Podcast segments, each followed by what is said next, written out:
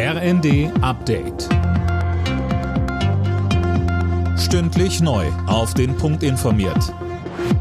Ich bin André Glatzel. Guten Tag. In den Hochwassergebieten ist noch immer keine Entwarnung in Sicht. Kanzler Scholz ist deshalb heute zum zweiten Ortsbesuch aufgebrochen, diesmal in Sachsen-Anhalt, diesmal auch in Gummistiefeln statt in Wanderschuhen.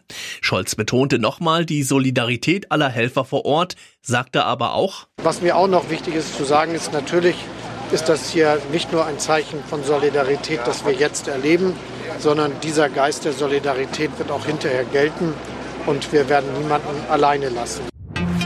Die Inflation in Deutschland hat im Jahresschnitt voraussichtlich 5,9 Prozent betragen. Das hat das Statistische Bundesamt mitgeteilt.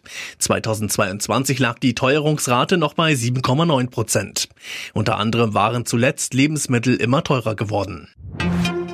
Vor den Bauernprotesten nächste Woche will die FDP nochmal über die Kürzungen für Landwirte sprechen. FDP-Fraktionschef Dürr sagte der Augsburger Allgemeinen, er halte die einseitige Belastung landwirtschaftlicher Betriebe für falsch.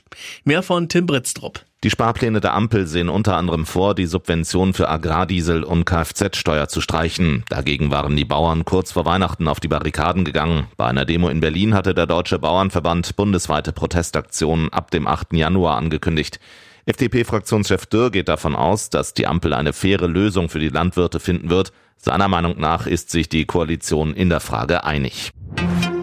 Die deutsche Handballnationalmannschaft bereitet sich weiter auf die Heim-EM vor und bestreitet heute in Flensburg ihr vorletztes Testspiel. Gegner ist Portugal, das Rückspiel ist übermorgen geplant. Die Handball-EM startet kommenden Mittwoch. Erster Gegner der DHB-Auswahl ist die Schweiz. Alle Nachrichten auf rnd.de